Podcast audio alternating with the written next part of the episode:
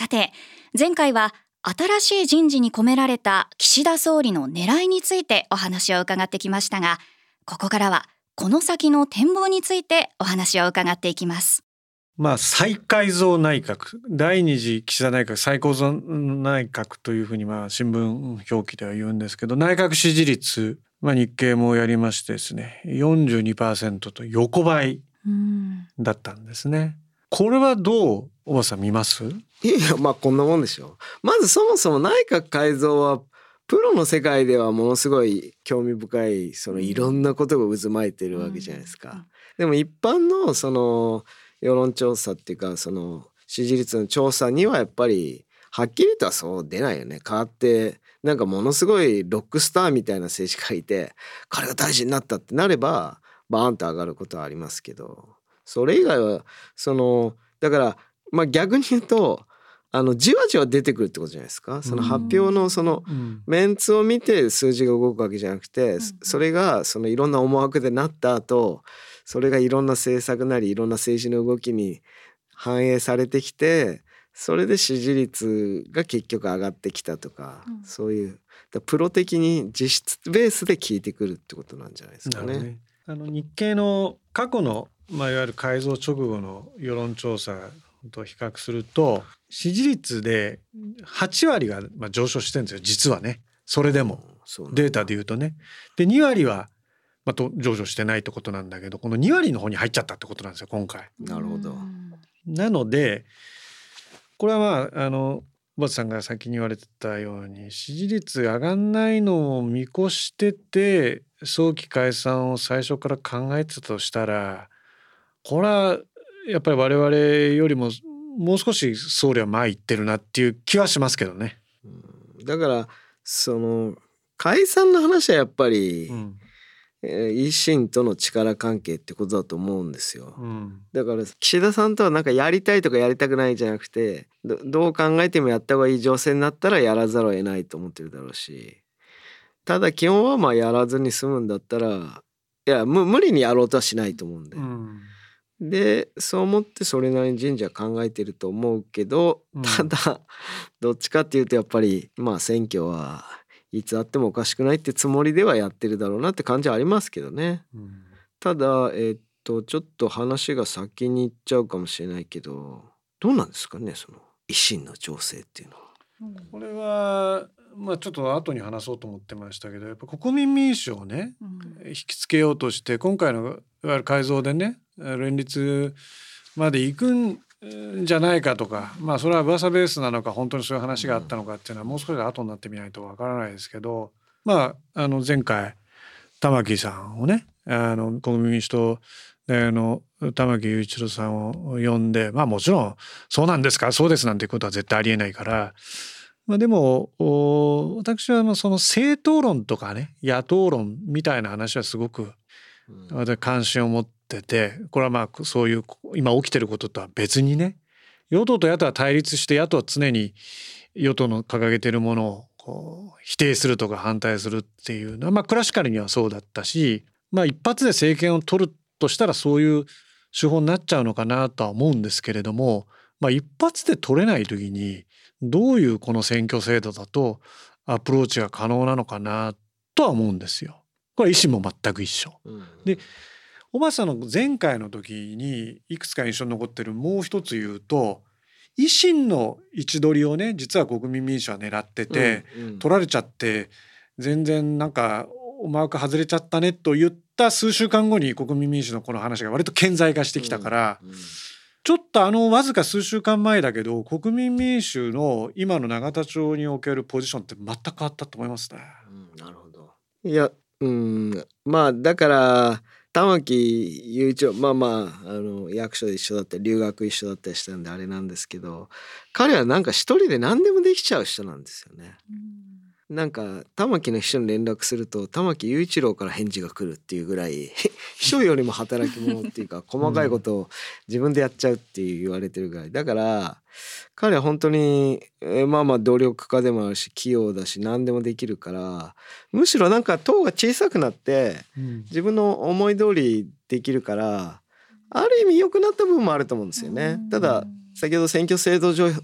の話からするとやっぱり少数の政党圧倒的に不利なんでそのポジションをどうするかっていうとこはあるんですよね。もうちょっと規模ないともうどこへ立てても当選しないし本人は当選するからいいかもしれないけどだから国民民主党の立ち位置は難しいけどなんか最近開き直った感がそれがまあよよく出てきてまあ維新がああいうふうに自民にとっての脅威になったのもまあ良かったんですかね。自民維新の連立っていうのはもうありえないでしょこうなってくると。多分そういう構造的なね、維新がすごくわーっと伸長してきたことによって自民から取ってみるともう現実的に組むのが難しいとなった時に、うん。うん、そこのスペースに国民民主が出てきたという説明の仕方可能ですよね。可能。あとだから気になるのはまあ私の友人ベースで言うと有志の会っていうのがあって、うん、これほとんど友人で あれなんですけど彼らもなかなかの人たちだからただ有志の会って要は無所属なんで。で自民でもその野党においてきちんとどこの政党にも属してないっていうことですよね。で有志の会はもともとはまあすごい右寄りの人が多いんで考え方から言うと。それでもう無所属になっても勝ち上がってやるって言ってどの政党にも意見が合わないからっていうことですからそれで今ほら比例復活がないと食いっぱぐれるじゃないですか。で必ず風はどっちかに吹くから食いっぱぐれないのはやっぱり党で比例復活って保険をかけないと選挙なんか怖くて出らんないのに無所属で全員勝ち上がってきてなかなかのつわものどもなんですけどただ考え方としては国民民主党以上に自民党にもものすごい近いんでだから国民民主党と連立組むなら有志の会も連立組んでおかしくないっていうかむしろ組むんじゃないかな。だから選挙区調整がうまくいけば2党とも自民党に入っちゃってもいいし、有志の会はもともと無所属なんで党に入らないと比例復活がっていうことからすれば選挙区調整さえつけば合流する可能性あると思うんですけどただ国民民主は今玉木さんのなんだこう開き直りぶりを見てるとやっぱり一党少数政党の主っていうかトップであるポジションが彼にとってはやりやすいんでしょうね。だから今が一番いい感じがもうちょっと数が増えてあのポジションで連立するとまあちょうどいいんだと思うんですけどね。今のワッさんの話って、まあ、有志の会をこう言われてたけどやっぱり小選挙区制度になって本来自民党から出たい人が出れなくて民主党から出てたけれどもやはり安全保障の外交安全保障だとか憲法の問題でまあ相入れないというのと、まあ、実際えー、当選が難しくなったと、まあ、いくつかまあ個々のケースであるんでしょうけれども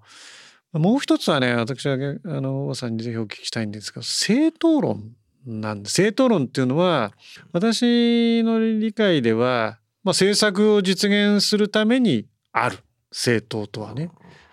えー、まあこれは綺麗な言い方。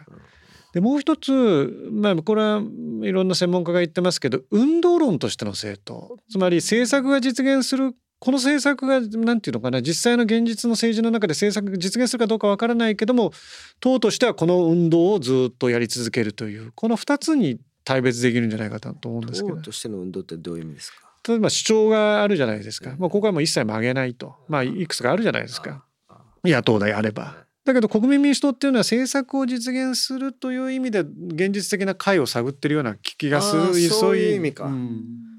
そういう意味かまあまあ前者っていうかその国民民主党的なのが一番健全だと思いますけどね。野党でもだって政策を実現するこういう政策をやるべきだっていうんで政治家になったわけだから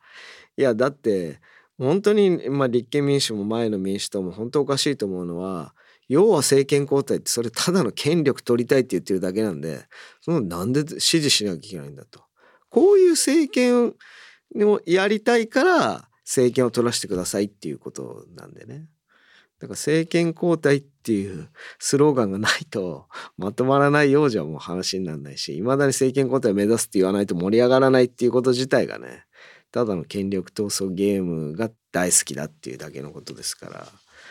だから、あの、政策実現でいいと思いますよ。ただ、難しいのは、その、例えば玉木さんも、あの消費税減税昔あんなに言ってたかなっていうのもあるしポジションはやっぱり変わってくるんですよね。そこはまあまたそれはそれで難しいとこはあると思うんですよ。ななぜかというとその実現できそうもないのにもちょっと実現できそうでなおかつ自分のポジションが空いてるっていうかね誰も主張してないポジションを取ることによってある程度その票を取るっていう戦略が立つんでそうすると割と政策の主張も柔軟に変えていかなきゃいけないからそうなるとじゃあん何なのっていうことにはなっちゃうからまあ難しいですけどね。うん、大義の立て方でその大義も自分たちは大義が立てられてると思っても世の中の大多数がこの大義は成り立ってないと思われてしまうとそれはやっぱ多分政治としては成り立たない。いやただねそのアメリカも今二大政党制でもう主張がはっきり色がついているように見られてますけど大恐慌時代からあれ少しずつ意図的に色を作っていったんだよね。もともとはほぼ同じ主張だったんですよ両方とも。で差がつかないんで選挙に勝つためにこう色をお互い出し出して勝とうとしてああいう風になってったんでまあそれ長い時間かかるっていうかだから結局まあさっきの派閥の話じゃないけど政党ってやっぱり所詮なんかこうだって国民がやってほしいことをやるわけじゃないですか。でもともと信念があってねその国民には理解できないけどリーダーだけが見えてる未来があってその実現するっていう時代はまあ別かもしれないけど今そういう時代経営でも違いますからつまりビジョン立ててるリーダーいないっていうか嘘なんですよだって再来年どうなるか分かんない経営でさビジョンなんて言われても それはあなたの夢を勝手にどうぞみたいな感じでだだけどビジョンが見えない中でその人についていくってみんな決めてまあ、この人にかけてみようっていうことでそのいるわけじゃないですか。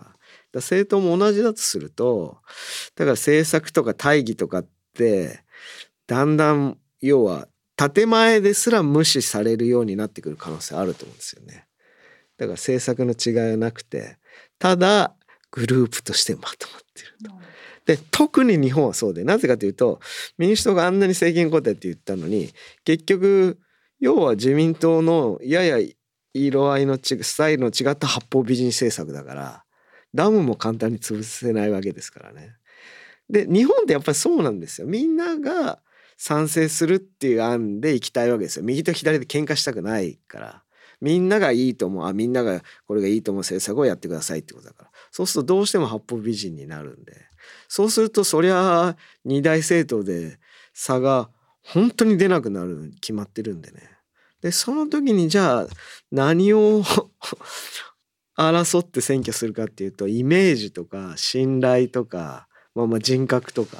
だそうだとすると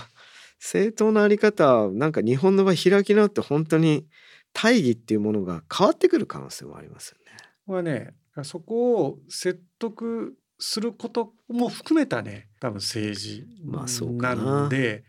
で今小川さんがおっしゃったのは私も同感なんだけどそれは何どういうことが起きてるかというとやっぱ大義が劣化してるってことでこれは大義だし建前でしょと。思われちゃうともうその時点で、まあそうだね、要するにこう支持したいとかねあのもう思わせられてないってことですよね。民主党政権でいうとね私はちょっとじゃやや違ってあの政権を取る前夜っていうのは民主党政権、まあ、政権交代は当然言ってるんだけどぱね改革への期待って実はあったとみんなもう忘れてるからあの当時はね。うん、で、まあ、維新と一緒とは言わないまでもやっぱり自民党だとちょっともう行き詰まって難しいですねと。であれば民主党にかけてみようというのは多分あの直前の空気だったのは、うん、間違いない。でね、でもやっぱり権力だとか統治だとか運営だとかっていうなった時にそのイメージはそのイメージ通り運ぶっていうのはこれかなり難易度高いからそれはまあそういうことだったのかなというふうに私は理解してるんですけれども、はい、また、うん、あのまあ繰り返しにはなっちゃうんですけれども改めてこの国民民主党との連立ですよね、ここやっぱりまあ注目されてる部分ですけれども改めてこのあたりはどのように感じてらっしゃいますか？いや連立なんかありえないと思ってたんですけど、はい、でどっから連立の質問がなんであんなに降って湧いたのかも謎なんだけど それに対する玉木雄一郎氏の答え方見てても、はい、あこれあり得るんだなっていう 印象ですよね。含みありありですから。いやこれはあるんじゃないですかね。ええ、次の選挙選挙区調整ができれば選挙前にも連立明確にするし調整できなくても選挙後ではあり得るんじゃないですかね。まあ選挙のタイミングにもよりますけどね。元参議院議員国民民主党のね矢田さんって方が総理補佐官になったわけですよ。あれもねわざとですかね。連立するぞって見せか あの見せるためのあれですか。いろんなメッセージあると思いますよ、えー、まず丸一は今あのおばさんが言ったように連立するぞ。もしくはあのするかもしれないっていうようなねあのこう観測なり憶測が広がってほしいと思う。ここはまあ一義的にはそう分かりますよね、えー、もう一つはね野党の受け止めですよね。あれと。今まではメディアの中で連立構想。でそれを玉木さんあんまり批判否定してないなと、まあ、こういうやり取りから実際の人事で元その参議院議員といえども国民民主党の方をね政権の中に入ったわけですよ。これはもうそのあのストーリーの世界からからリアルな世界に転化したと思うのが自然だと思うんですけど。どうですか？いやまあそうでしょう。そうでしょう。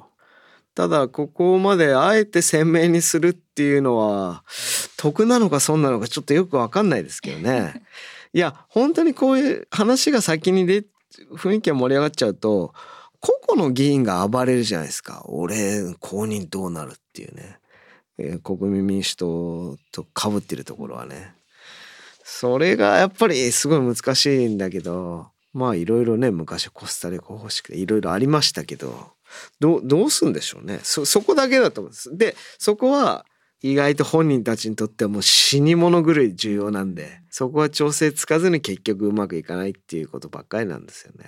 維新はこれどう？維新はね、ね、勝負出ましたよね。なぜかってその全選挙区に立てるって宣これはもうもう与党にはならないって宣言だから。あれはもちろん選挙戦略としては正しいっていうか要は別にそんな誰も当選しないんだけどもう10票でも20票でも比例票彼女なり彼が持ってくればいいっていう考え方だから、うん、だけどそれなりにやっぱり効果はあるから伸びるでしょうね。ただ数は伸びるけど与党にはなれなくなってもう宣戦布告だから。それで公明党と自民党もう一回再結束っていうかね公明党は自利品かもしれないけどそれでも再結束すれば。うんだから維新が与党になる道は連立に入る可能性はもうほぼなくなったんじゃないかと思いますけど。まあ、もう一つね連合はねこれまあ連合の会長はその連立入りについては非常にあの否定的な立場を一貫して取られてますけれどもこうやって実際の動きが出てくるともちろん表立って奨励することもないだろうし容認することもないと思いますけど立憲民主党の中も含めてね連合の中も含めてこれはどうなる？いやもうこれ一番難しいもうまあよくご存知だと思いますけど要はやっぱ共産党問題なんですよね。だからあの民主党が弱くなっちゃうと共産党と組まないと結局自民党に小選挙で勝てないと。でももうなりふり構わず向こう公明党と組んでんだからこっちも共産党と組むぞみたいになった時にで民主党の中でそれはやっぱり違うんじゃないかと。政策があまりに違うと。共産党だけはやっぱり無理だっていう。有権者って自分たちの支援者もそうだし本人たちもそうでそこで喧嘩にな喧嘩っていうかそれが結局立憲民主と国民に分かれたところだと思うんですけどそれ連合は共産党と仲が悪いんでだから国民民主まあ玉木氏と仲いいと思うんだけどただここまで国民民主数が少なくなっちゃうとね連合としても応援しがいもないから難しいとこなんですよ。それ立憲民主党全部捨てるわけにもいかないしそのローソンの人たちもいますからね。でこれは非常に難しいとこなんですけど本音ベースでは国民民主が連立に入ってやっぱり与党側につきたいっていうのはあると思いますよ。全然経営者と労働組合と両方与党で全然日本の場合はそんなの全然ありだと思うし結局その方が美味しいんで得るもの大きいはずだから意向も通るからね。先ほどだから政策実現がその政党もしくはその政党を支持する団体においての最優先事項だった時に与党と野党にずっと分かり続ける意味というのもねやっぱり今大さんの話なぞるような感じだけどぶつかりますよねその考え方が。でまあアメリカと日本っていうのはやっぱり政治風土も違うしでアメリカもね基本的に今はこの直近の2回ぐらいは大統領選違いましたけど最初はそれぞれ極端なことを言いながら大統領候指名候補というのは基本的には真ん中に寄ってくるんですよね、うん、政策が。じゃないとあの多数に浸透できないででこれが今あのこの直近の 2, 2回ぐらいはね極端なことを言ったまま候補が争ってるっていうのがこれアメリカの分断だっていうことなんでしょうけれども日本の場合はそそれよりも実はあんまり大きな差はね、まあ、もちろんその、えー、自民党と共産党は違うんだけどないようなことなんですかね。いやまあそれもそうだし、うん、まあ昔のだから立憲民主党から離れた人たちの言い分はもう彼らはやっぱり野党第一党が目標だと。だから結局政策実現はどっちもよくて、うん、要は野党第一党っていう心地よいポジションを狙ってると。共産党は別の意味で万年野党なわけですけど野党でいることに存在意義を見出してる人たちとそうじゃなくてやっぱり政策実現ってとこで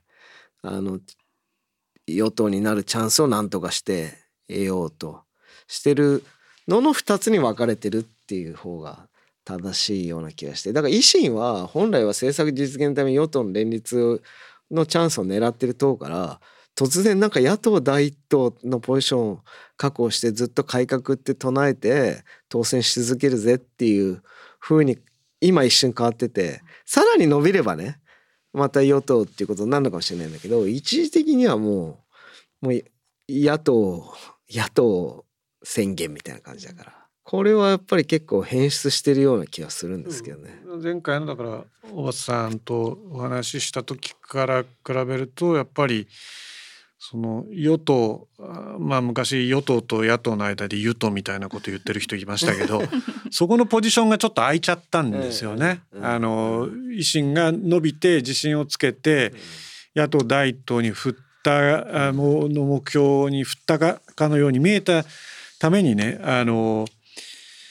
まあそういう位置取りがあのできたんですけどね。あのこの、まあ、改造終わった後ね、まあ、出どころ不明のペーパーっていろいろ今出てきてね、まあ、カレンダーですよ、はい、カレンダー。だ解散がいつあんのかっていうカレンダー。これ出どころ不明なんだけどまあ結構精緻にできてて。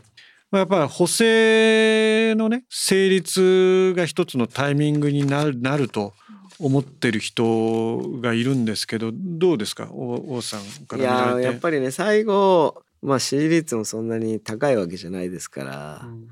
やっぱりそれで今中間層ものすごい多いし維新っていうのは要はイメージ戦略で勝ってきてるからそれで怖いのはやっぱり維新にどれだけ取られるかっていうことだと思うんですね自民党。そうするとやっぱ解散の時の大義が何かで結構雰囲気変わると思うからなんか明確な大義があるように見えないんだよね解散するような。だからうまくそれの流れができればあのそういうタイミングで解散するなんかはむしろ早い方が自民党にとっては有利かなっていう気はしますけど、うん、いいうまい大義がその時ちょうど持ち上がってくるかなっていうのがうん難しいんじゃないかなって気がしますけど、ね、前の配信の時に王さんが言ってた中でねその岸田政権の支持率下がった理由で解散できなかったと。いうのもあのそういう趣旨の発言を私したんじゃないかなと思って。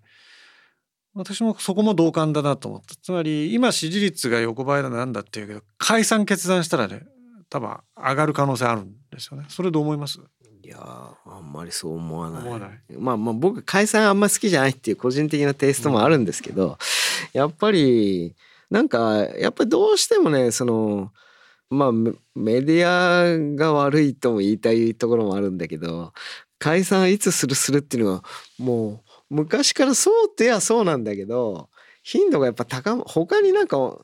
あんまりこう大きな政治の動きがなさすぎてさ面白い面白いっていうかダイナミックなねスキャンダルか解散かっていう話なんで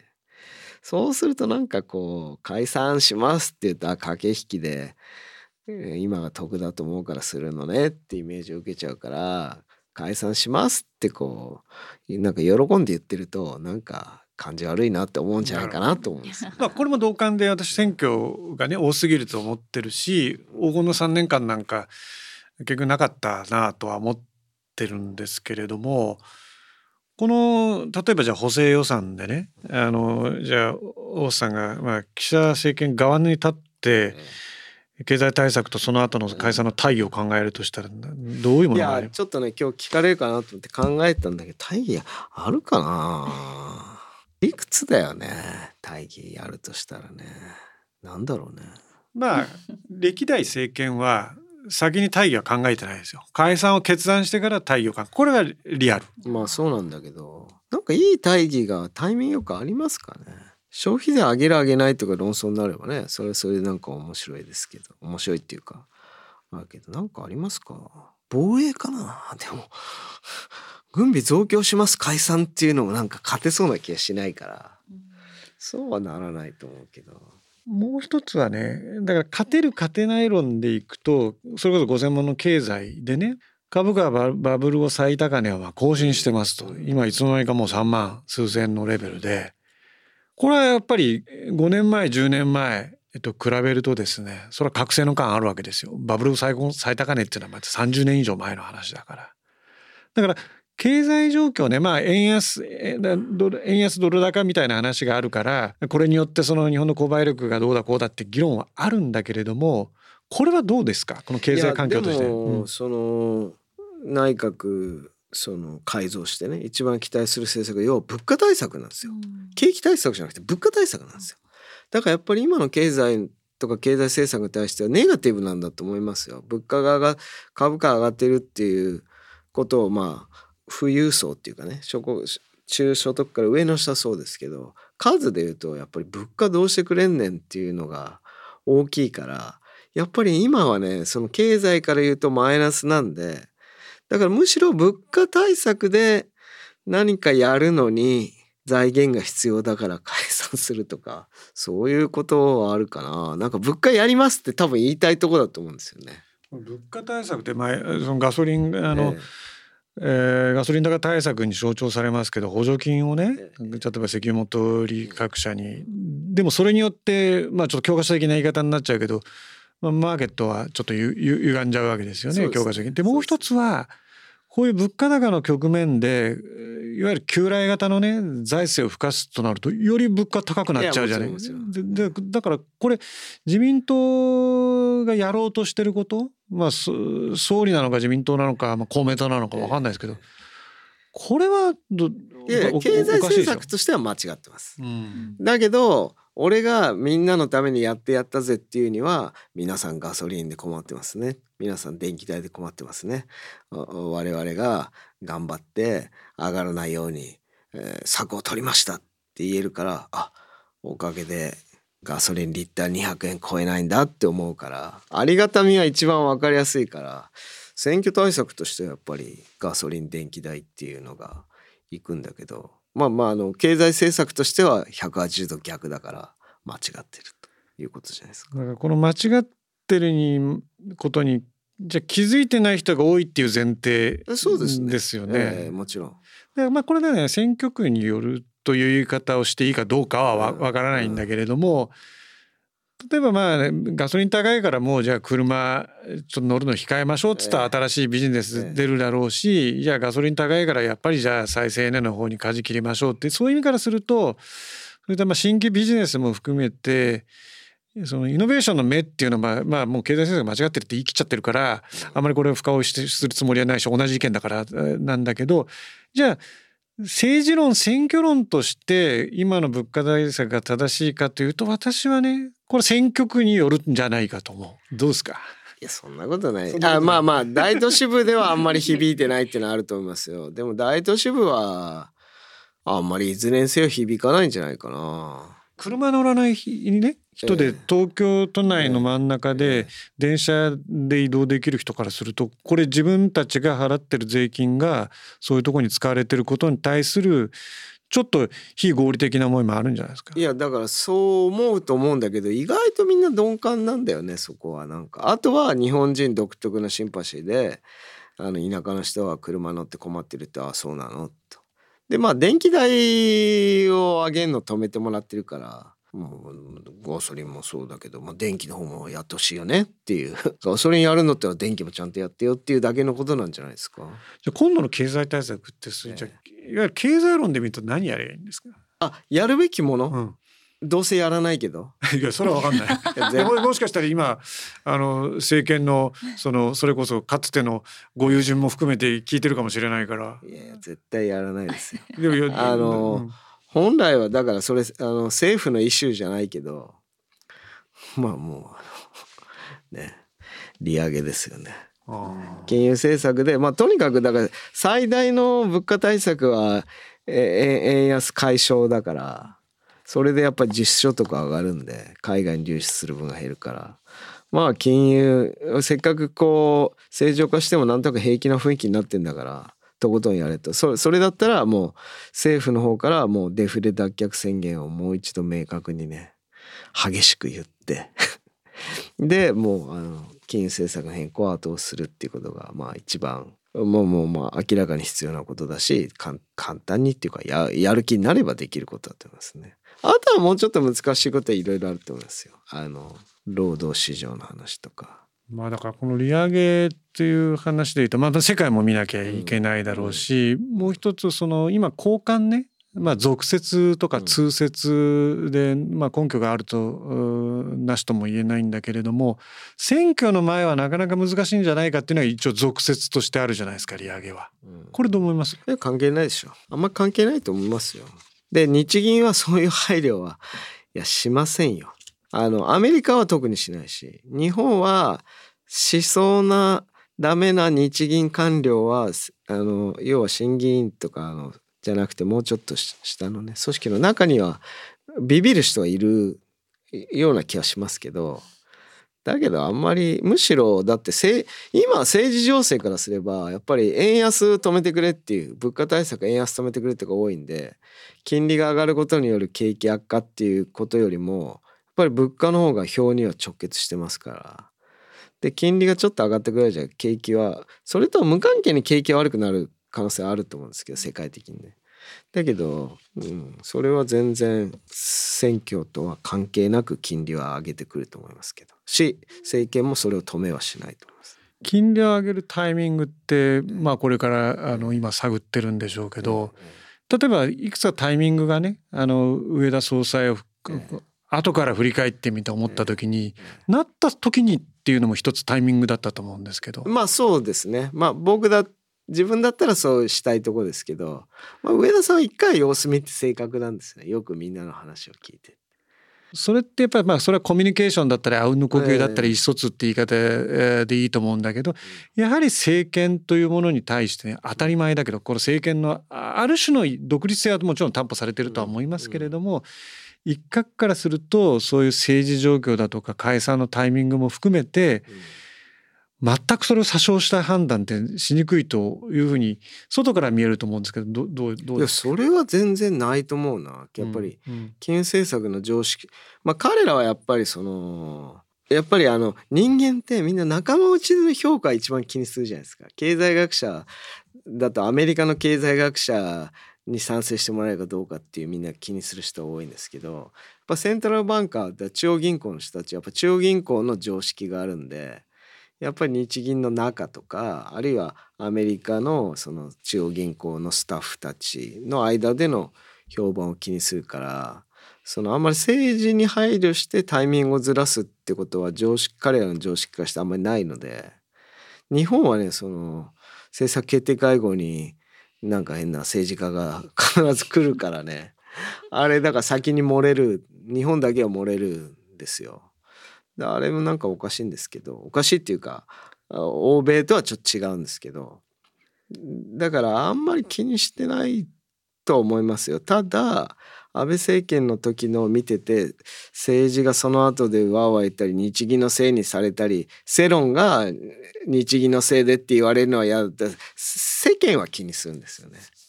だから政治に攻撃されて俺たちのせいになったら嫌だからあんまり動きたくないなっていうのはあると思います。ただ今は政権から言ったらだって円安止めてほしいんだから金利を上げる方がむしろいいんじゃないのかなと思いますけど。うんまあ、あの最後の質問に入りますけど、まあ、まあ、さっきからまあ解散の話は意味ないというその解散のね、えー、まあじゃあ最終的にはこう今いろいろ議論をしてきて岸田総理にまあ成り代わってとかあれだけど岸田総理のこう心地を想像すると大松さんはどんなか大松さんはどいつつまり年内。まあタイミングがねもうだんだん限られてるから どどんな感じですか？また答え合わせもちゃんとしますから。わかんないけどね。今の雰囲気だと年内ありそうな気がしてきましたね。僕はもうこの前までないと思う。ないないしもうとことん次の総裁選の来年の前ぐらいですか。まあ後なのか前なのか分かんないけどだけど今年なんかありそうな気がしてきたな。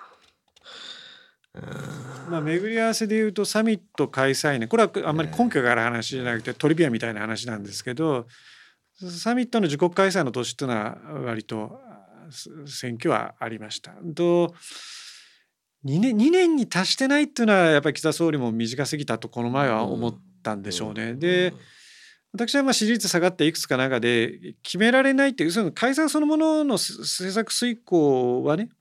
賛否があるんだけどあそこまで思わせぶりなことをして決めやらないとそのやっぱり副作用って多分あったなと。リーダーとしてのね決められないとか決断力がないって。これはねあの当時そこまで計算したかどうかとは私は微妙だと思うんでまあ我々ね解散の情報っていうのは役所もそうだし政策の流れが変わる。なぜかというとそれによってその先の政治の枠組みが変わるかもしれないから。これはもう企業性企業も変わる。実は上縁かもしれないけれども我々の日常生活にも影響するわけですよね。可能性としてだって政権の枠組みが変わってしまったら政策が変わるっていうこと政策が変わるってことは生活が変わるってことだと思うんでまあこれがいつかというのはねあのまあ、ご批判もあるかもしれないけれども情報としてはやっぱり意味があるとは思います。でまあ大松さんは年内あるんじゃないかということをおっしゃってまして自民党の政治家の多くもそこは感じてます。だから総理はそこでもしかしたらね今はまた自分にね主導権は握ってきたんだけどじゃあ年を越してしまうとじゃあ次どういうことが起きるかっていうのも考えなきゃいけないなと思います。まあ経済の話が多分大きいと思いますけど、年越しちゃうと経済どうですか？年を越すっていうか来年は、世界的には景気がこれから悪くなるいつ悪くなるかっていうことなんでその経済の雰囲気から言えば今やっといた方が絶対いいと思いますよ。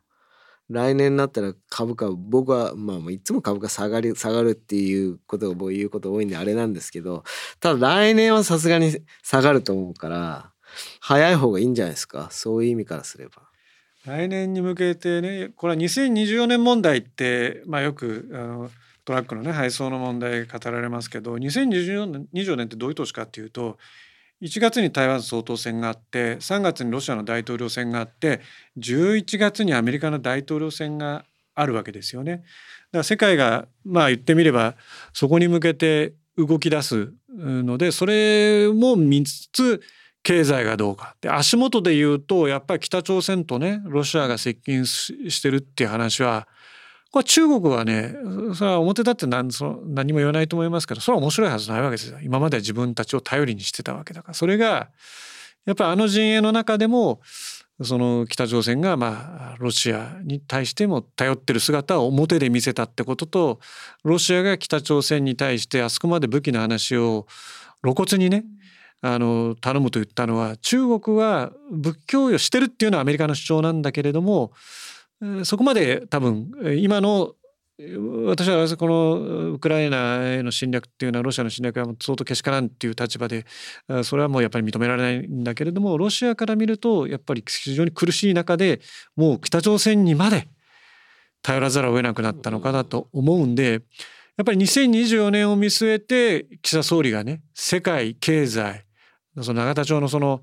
状況じゃなくだけでなくてね考えるぐらいやっぱり難しいとは思います。王さん最後に一言どうぞ。いやでも、うん、総理は孤独だね。孤独。前回の放送であの岸田総理でまあこれは麻生さんの専売特許でどす黒いまでの孤独っていうね。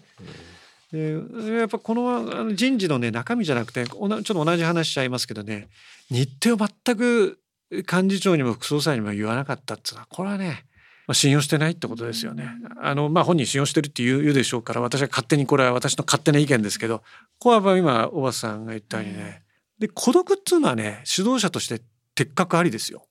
鉄格性あり。どう思います、うん、孤独を楽しむとは言わないけど孤独は苦にならない、まあね、耐えられないとねやってられませんからね、うん、はい。もう今日は前編後編に分けてもう 前前回にも増してたっぷりお話伺いました。小畑さん疲れてませんか？大丈夫ですか？帰ります。次回はねまた今度はあの解散の答え合わせに来ていただきたいと思います。小畑さんとはここでお別れとなります。本当にありがとうございました。ありがとうございましたさてエンディングです。今回の小畑さんの話を聞いて何に印象を持ちましたか？本当に今回たくさんいろんなお話を伺いましたけど利上げのお話面白かったですね。私も同感ですね、はい、経済対策というとですね補助金、まあ、厳密に言うと政府の経済対策と利上げというのは日本銀行がまあ決める話なのでまあ、日銀の独立という意味からすると政府の経済対策とは違うんですけれども、経済学者として今のいわゆる経済に何が一番まあ効果を持つかという視点で利上げということをこう明言されたのは非常にまあなるほどと思いましたね。でその根拠としてまあ物価高まあ、物価が上がってるんでそれをまあある種冷やすという意味でまあ利上げということを言いましたね。で利上げというのはですね、まあ、やるかやらないかというのは私当然わからないんですけれども、まあ、利上げをすることによってですね、まあ、企業のいわゆるその成長する企業というのはより成長するし、ちょっと成長が難しいっていう企業の退場を迫られるということを言われておりますんで、足元の物価をこう沈静化する沈静化しないっていう議論とともにですねやはり日本の持続的な成長の礎にもなるという解説はですね、まあ、よく聞きますので。政府の経済対策という意味で言うと政府がそれをすることはできないんでしょうけれどもちょっと利上げの時期ですね、まあ、世界では ECB、FRB がですね利上げをもうすでに何度かしてますんで日本のいわゆる中央銀行である日銀がですね、まあ、いつ利上げに踏み切るのかというところもですね今後政策を注目する上で非常にまあ論点を提示してもらったなと思います。はい、さて吉野直也の日経切り抜きニュース。この番組はアップルポッドキャストやスポティファイをはじめ各種ポッドキャストサービスで配信しています。最新の配信を聞き逃さないためにも番組のフォローをお願いします。また番組を聞いて元気になったためになったという方は番組の評価とフォローをお願いします。それでは皆さんまたお会いしましょう。吉野直也と。川口真理奈でした。この番組は日本経済新聞社の提供でお送りしました。